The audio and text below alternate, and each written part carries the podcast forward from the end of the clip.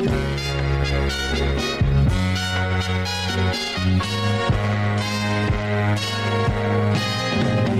girl, what you doing down there? Dancing alone every night while I live right above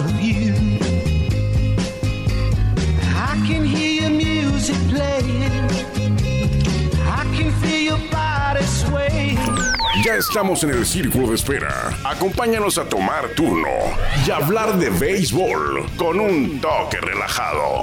Aquí empieza Círculo de Espera. de espera.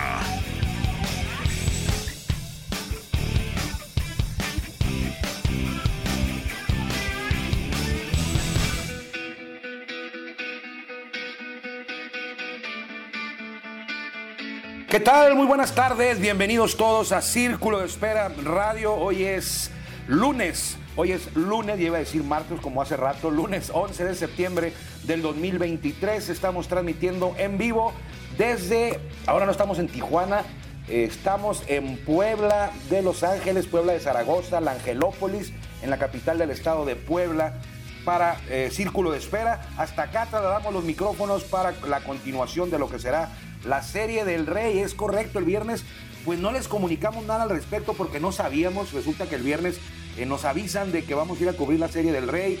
Y yo dije, ¿cómo? Pues si arranca hoy la serie del Rey en, Torreón. Pero ya me dijeron, no, no van a ir a Torreón, van a ir a Puebla. El lunes es el juego, lunes, martes y miércoles de ser necesario eh, para que pues se vayan preparando para que el domingo viajan y aquí estamos, aquí estamos para arrancar la semana. Estamos muy cerca del estadio Hermano Cerdán, que es la casa de los Pericos. Justo a un lado está el, hermano, el estadio eh, Cuauhtémoc, la casa del Puebla en el fútbol. Pero yo creo que a pie son 15 minutos, en, en auto, en carro, en coche, como dicen aquí, son 5 minutos. Pero aquí estamos con mucho gusto, un servidor, Armando Esquivel, y mi compañero, amigo eh, Guillermo Zulbarán, que resulta que ayer llegamos al aeropuerto, ayer domingo en la mañana, el vuelo salía a las 9.20 aproximadamente de la mañana de Tijuana. eh, y llega Guillermo y le digo, a ver, pues son las 9 que va a salir el vuelo, 9.20. Eh, si se cuenta yo, tres horas, vamos a estar a las 12.20 más una hora de diferencia. A la 1.20 vamos a estar en Ciudad de México, comemos algo. En mi mente yo dije, y tomamos el camión a, a Puebla. Vamos a estar llegando como a las 5 de la tarde, más o menos, 6, 5, ahí al hotel ya a las 6 de la tarde.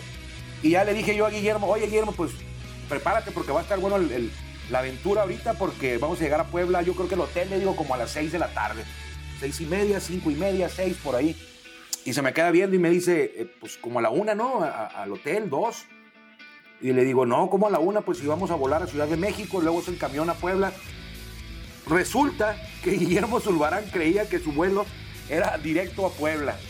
Íbamos a volar a Puebla y no, no revisó su pase de abordar ni nada. El señor llegó y dijo, pues de aquí volamos directo a Puebla, tranquilo, a gusto, pues nada, para atrás los fielders. Y el vuelo fue a Ciudad de México y luego a Puebla. No es queja, nada más es una, una anécdota. Volamos a Puebla y luego de ahí camión. Ahí, ahí mismo en el aeropuerto de la Ciudad de México, en la Terminal 1, hay una, una salida, una, pues no es una central de salida, es una, una parada de autobuses, una donde salen los autobuses rumbo a Puebla, Veracruz, Orizaba, a, a muchas ciudades, pueblos, municipios cercanos a la Ciudad de México. Entonces fue lo que hicimos, un camión muy cómodo, llegamos a Puebla y ayer en la tarde, 7 de la tarde más o menos, ya estábamos instalados aquí en el hotel, muy cerca, repito, de lo que es el estadio Hermano Cerdán, donde hoy se reanuda, hoy se reanuda la serie del Rey. Ventaja para el equipo de Torreón, el visitante ganó los dos en su casa, Estadio Revolución. Y hoy se reanuda en Puebla, en el Estadio Hermano Cerdán. No hay boletos, está lleno, eh, ni para hoy ni para mañana. El duelo número 5 no se ha puesto a la venta porque todavía no se hace necesario. Es a ganar cuatro y Laguna ganó los dos primeros. Entonces, eh, si gana los siguientes dos, Laguna es campeón y no será necesario el juego 5, algo que buscará impedir el equipo de Pericos de Puebla.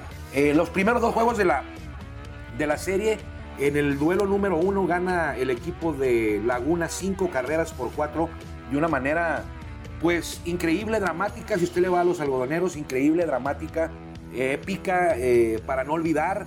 Eh, muchos van a acordarse, si, si Laguna queda campeón, van a acordarse de esa remontada en la novena entrada.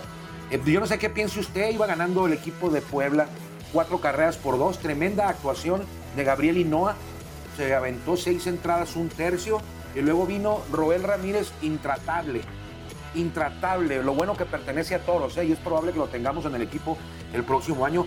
Eh, rectas de 98, 99, 97, 96 millas por hora, una curva, un slider. Eh, no le hicieron ni cosquillas.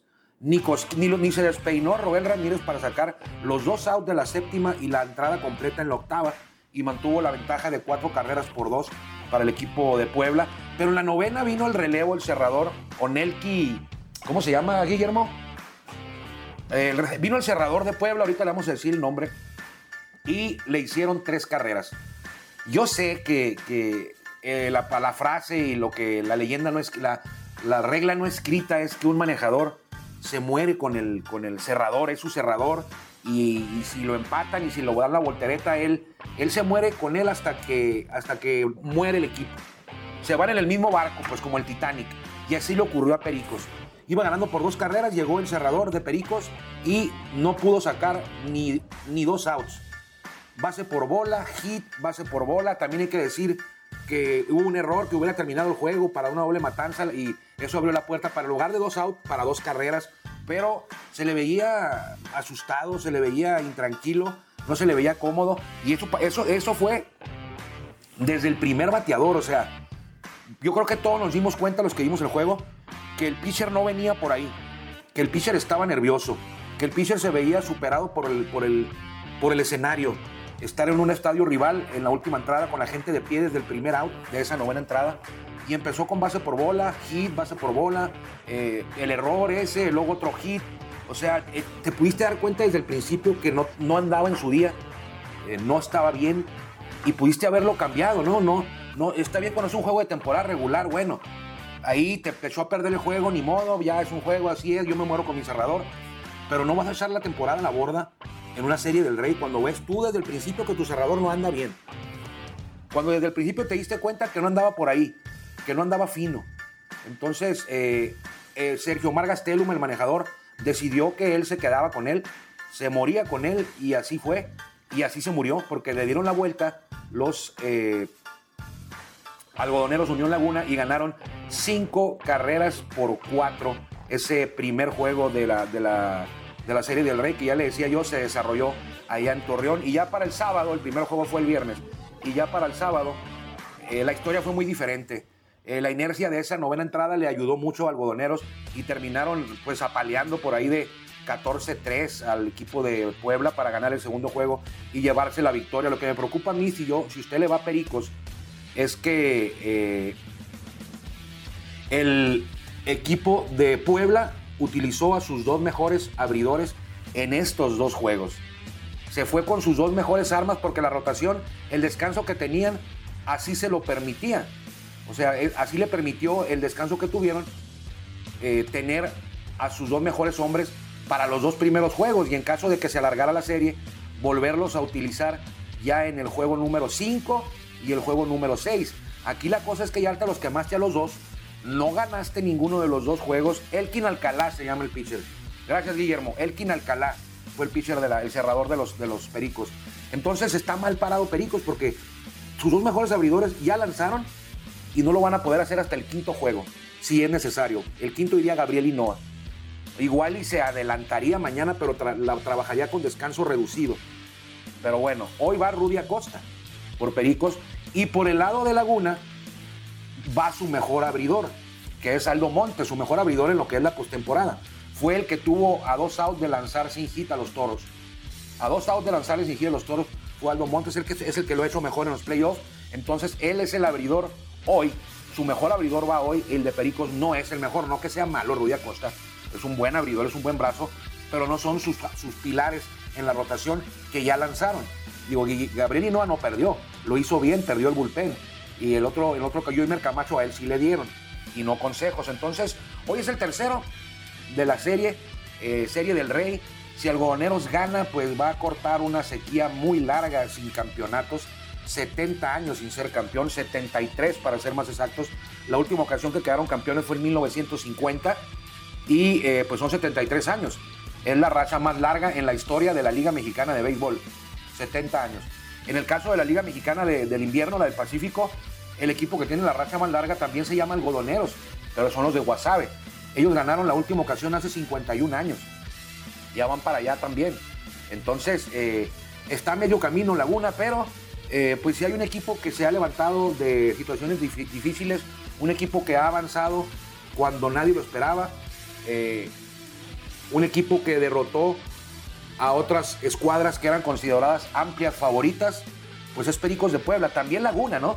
Laguna eliminó, o le, ganó la serie a Monterrey, le ganó la serie a Tijuana, le ganó la serie a, a los Tecolotes cuando no estaban marcados favoritos, pero Puebla eliminó a los Diablos, el que se decía que venía por sus fueros, que venía en el año de, ganar, un año muy bueno que tuvieron la temporada regular, el estadio, la gente regresó al estadio, al Alfredo Harpelú, llenos muchas veces, buenas entradas, la mayoría de las ocasiones, vendieron muchas casacas, bueno, eso no cuenta, ¿no? Pero bueno, vendieron muchas casacas, llegaron como el primer lugar de toda la liga, el mejor récord, con un manejador que lo había hecho muy bien y que es candidato al manager del año, Víctor Bojorques, y fueron sorprendidos por Pericos, porque esa es la palabra, los sorprendieron, les ganaron.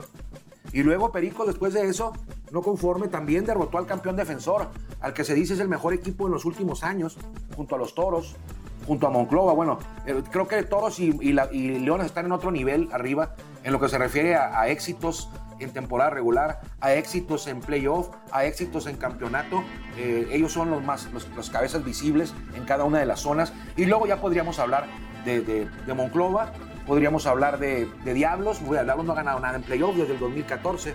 Pero creo que Toros y, Leones son los eh, equipos más exitosos en temporada regular. Y, no estoy inventando, el equipo que más juegos ha ganado en temporada regular desde el 2015, desde el 2014 para acá, es Toros. Nadie ha ganado más juegos en temporada regular que Toros. Nadie ha ganado más juegos de playoff desde el 2014 para acá que Leones de Yucatán. Nadie ha ganado más juegos de playoff en la zona norte del 2014 para acá que Toros, pero en general son Leones en playoff el que más ha ganado. Ambos tienen dos campeonatos, pero en temporada regular ya le decía, ni en la zona norte, ni en, las dos zonas, norte y sur, el que tiene más victorias es eh, Toros de Tijuana.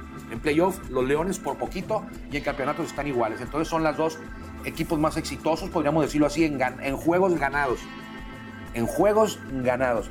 Ya si le metemos otras cosas de venta de playeras, de asistencia, eh, transmisión de televisión, el área de mercadotecnia, el área de comunicación, pues ya tendríamos otros, eh, otras cosas en qué, sumar y qué restar para ver quién sería el más exitoso, pero es difícil, ¿no? Entonces, en lo que, en lo que es palpable, en lo que es números fríos, eh, cifras deportivas, pues son esos dos equipos. Y Puebla le pegó a uno de ellos y Laguna le pegó al otro. Entonces, hoy el juego a tres. Hoy el juego 3. Si gana Laguna, creo que esto pues ya está decidido, ya no, ya no, ya no regresaría a Torreón. Creo que aquí festejaría Laguna el martes o el miércoles. Es importantísimo para, la, para Puebla sacar una victoria hoy. Es complicado, pero van a estar ante su gente, van a estar frente a su público que va a llenar el estadio. Va a ser un ambiente inigualable como no se ha vivido en Puebla desde el 2017, la última vez que llegaron a los playoffs, a, a la Serie del Rey, perdón como el 2016, la última vez que la ganaron. O sea, Puebla no ha estado muy lejos. Puebla es un, por ejemplo, Laguna no había llegado a la Serie del Rey. Eh, bueno, a la Serie del Rey nunca había llegado, porque cuando llegaron no se llamaba Serie del Rey, era la serie final. Lo hicieron en 1990, la última vez, hace 33 años. Y Puebla, pues, no es que sea un habitual de estos últimos 3, 4 años, pero, pero en los últimos 10 sí. Llegaron en, bueno, de hecho un poquito más, llegaron en 2010. Llegaron en 2014, las perdieron las dos. Llegaron en 2016, la ganaron. Llegaron en 2017, la perdieron. Y ahora vuelven a llegar. O sea, no han ganado todas las que han llegado, ni siquiera la mitad de las que han llegado. Muy bajo el porcentaje. Pero, pero han llegado, han estado ahí, han sido el mejor del sur. Han estado en la Serie del Rey, en la Serie Final, en la Serie del Rey 2010, 14. De hecho, perdieron en 2014 y fue la última vez que los Diablos fueron campeones. Perdieron con los Diablos. Los Diablos estaban en ese año en la zona norte. Porque usted se pregunta, ¿cómo jugaron Diablos y Puebla una serie del Rey? Bueno, Diablos estaba en la zona norte en el 2014 y Pericos estaba en la zona sur. Por eso la jugaron. Y repito, en el 2016 la ganaron los Pericos a los Toros. 2017 la perdieron los Pericos con los Toros. El manager era Tim Johnson en el 17 cuando la perdieron. En el 16 era Cory Snyder, el manejador que no repitió porque se fue a dirigir a China, Taipei, a China, Taiwán o a Taiwán. Entonces, eh, pues dos equipos que no son habituales en los últimos años, así del, del 2018 para acá, pues no, no los hemos visto. Bueno, a Laguna no lo hemos visto desde hace mucho. A Laguna, ¿no?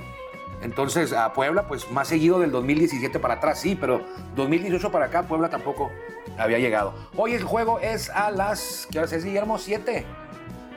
Siete y media más o menos. A las seis y media de Tijuana, el, tercero de la serie, ya le decía yo que es Rudy Acosta por los locales, que dirige Sergio Margastelum, y Aldo Montes, el de Tijuana. Él es, él es, no es que pertenezca a Tijuana, él nació en Tijuana. Aldo Montes juega con tomateros en el invierno. Él va a ser el abridor, el mejor, la mejor carta va hoy. ¿Por qué va hasta el tercero? Pues porque él tiró el juego 6 allá ante Colotes y por el descanso, pues no, no le daban los tiempos para, para abrir el número uno o el número dos. Fue eh, colocado en, la tercera, en el tercer escalón de abridores de este equipo de eh, Laguna. Recuerdo, recuerdo, recuerdo que los Toros de Tijuana en una semanita más van a estar abriendo, inaugurando, arrancando, iniciando, comenzando eh, la primera versión de la escuela de béisbol infantil y juvenil. No se confunda, esto no es un escauteo, eso no se trata de, talento, no tiene que ser su hijo un portento de talento, un habilidoso del béisbol. Lo que se trata con esta escuela, que coordina Raúl Cano, el experimentado Raúl Cano, se la sabe de todas, todas, es una escuela literal. Es una institución de, en la, la de Toro de Tijuana en la que van a asistir niños de 4, 5, 6, 7, 8, 9, 10, jóvenes de 11, 12, 13 hasta los 16 años a aprender béisbol. O sea, no es una visoría, no es una escuela de desarrollo, un sistema de desarrollo, es una escuela literal. A que, a que aprendan el béisbol. En, o sea, si usted tiene un hijo que tiene 13 años y no sabe jugar béisbol y su hijo quiere jugar béisbol y usted también quiere, eh, puede ir, aunque va a haber jóvenes que a lo mejor ya sepan, pero ahí se va a tratar de enseñar. Enseñar a tirar la bola, enseñar fundamentos, enseñar a correr las bases. O sea, no es algo que, no, ¿para qué lo llevo si él tiene 13 años? Los de 13 años ya saben jugar. Bueno, si ya saben jugar, pues van a estar al mismo nivel ahí que el que no sepa, porque es una escuela. Para todos hay, pues, los que saben y los que no saben. Pero aquí no es de ver quién es el mejor, es aprender el béisbol. Las inscripciones las puede usted revisar, todo el tema de la escuela, en el portal, en la página de internet de Toro de Tijuana o bien en Facebook de Toro de Tijuana. Ahí vienen todos los detalles, las edades, las inscripciones, los días que van a participar. Son dos días a la semana dependiendo de la edad. Eh, los costos de inscripción, de membresía, eh, todos los requisitos.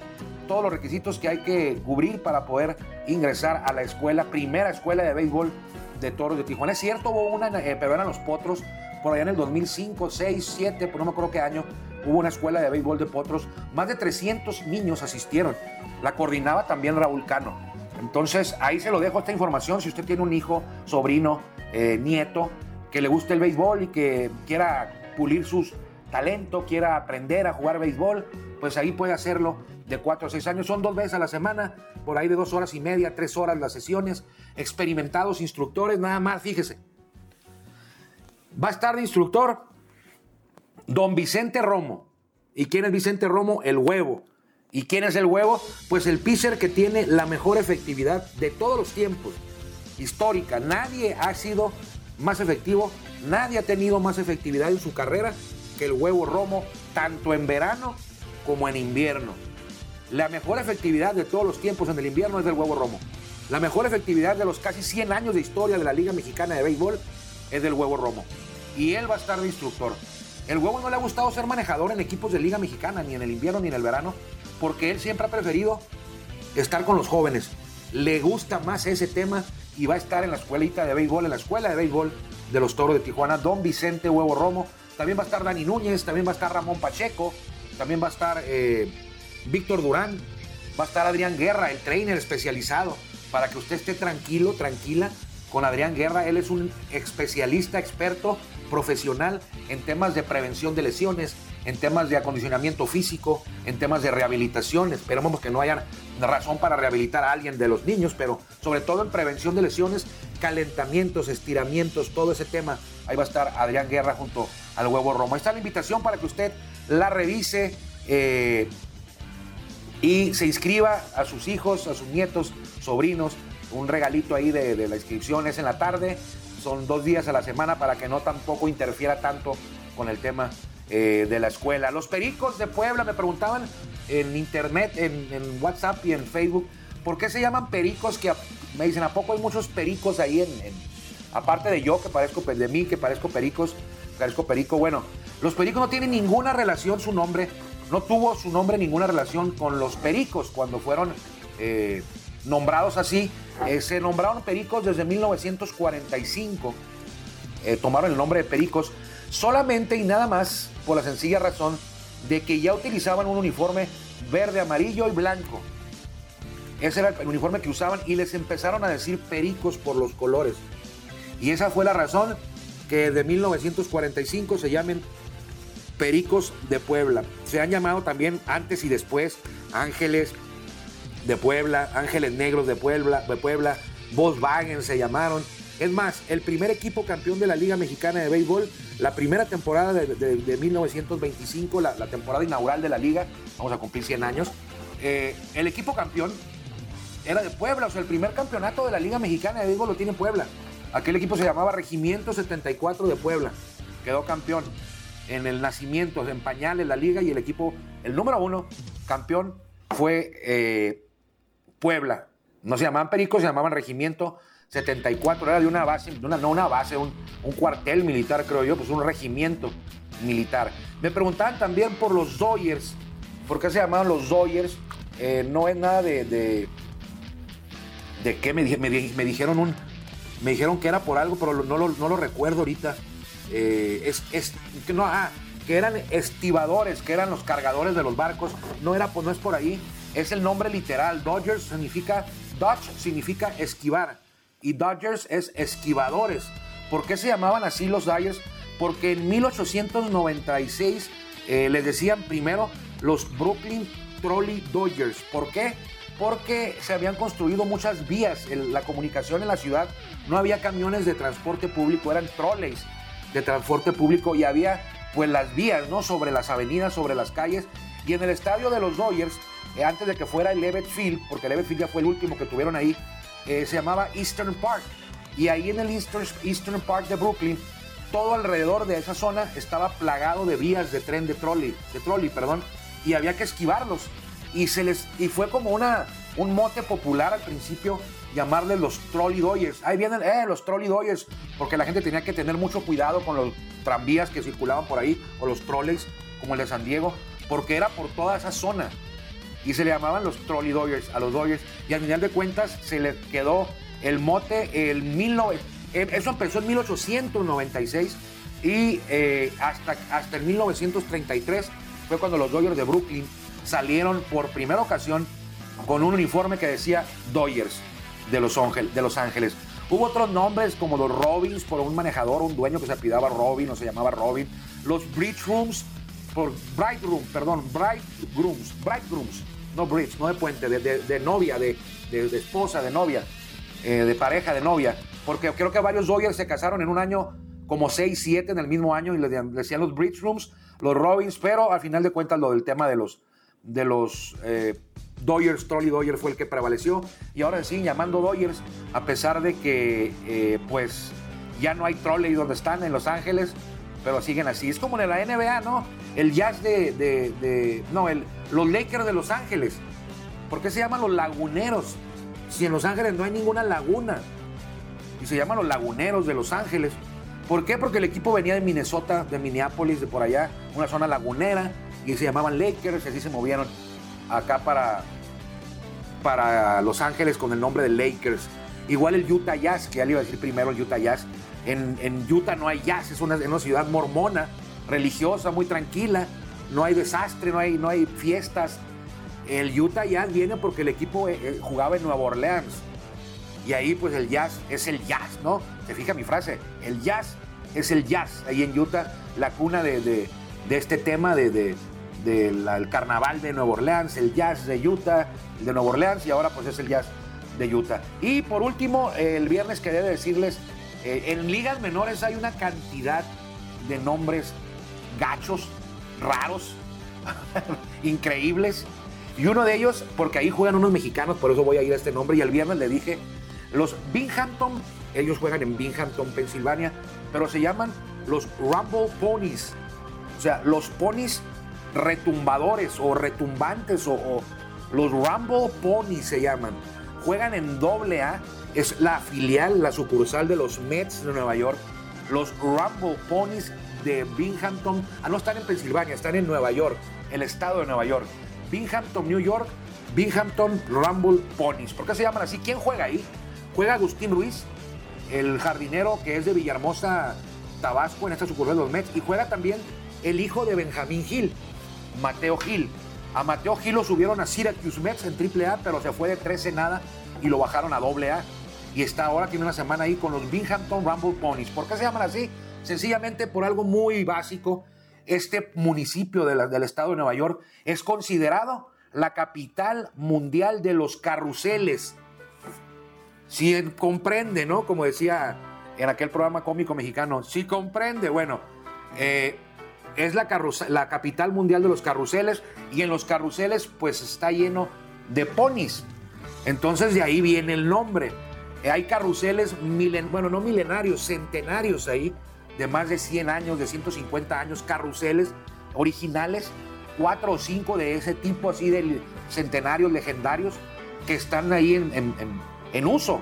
Hay, hay, una, hay, unas semanas ahí que es el carnaval del, bueno, no carnaval, pero son la, la fiesta del pueblo, la fiesta de la ciudad, y destacan mucho. Hay parques de diversiones llenos de, de carruseles diferentes eh, que usted no tiene ni una idea, ni yo, porque solamente las he visto en fotos. Entonces se hizo con este equipo, llegó a la ciudad, se hizo una consulta pública, la gente dio sus eh, nombres que, le gustarían para el equipo y al final de cuentas de cientos de nombres, 200, 300 de, de ideas para nombres, quedaron creo que tres o cuatro finalistas y ya votaron nada más por ellos y fue, fue elegido lo de Rumble Ponies. Fue una mujer la que dio el nombre de manera original, los Rumble Ponies, y dice que ella siempre de niña soñaba con estos ponis eh, retumbadores o retumbantes, eh, ruidosos en sus sueños y eh, su idea de la ciudad, lo primero que piensa en la ciudad es en los carruseles y en los ponis que vienen en los carruseles. Cuídense mucho. Ya sabe usted por qué se llaman Doyers, por qué se llaman Pericos y de Puebla y por qué se llaman los Rumble Ponies de Binghamton, donde juegan dos mexicanos, Mateo Gil y Agustín Ruiz. Yo soy Armando Esquivel con la compañía de Guillermo Zulbarán desde Puebla. Hoy vamos al juego eh, a las 7 de la tarde, 7 y media, 6 y media en Tijuana, el tercero de la serie entre Pericos de Puebla y Algodoneros Unión Laguna, la serie del Rey 2023 de la Liga Mexicana de Béisbol. Cuídense mucho, que le vaya bien.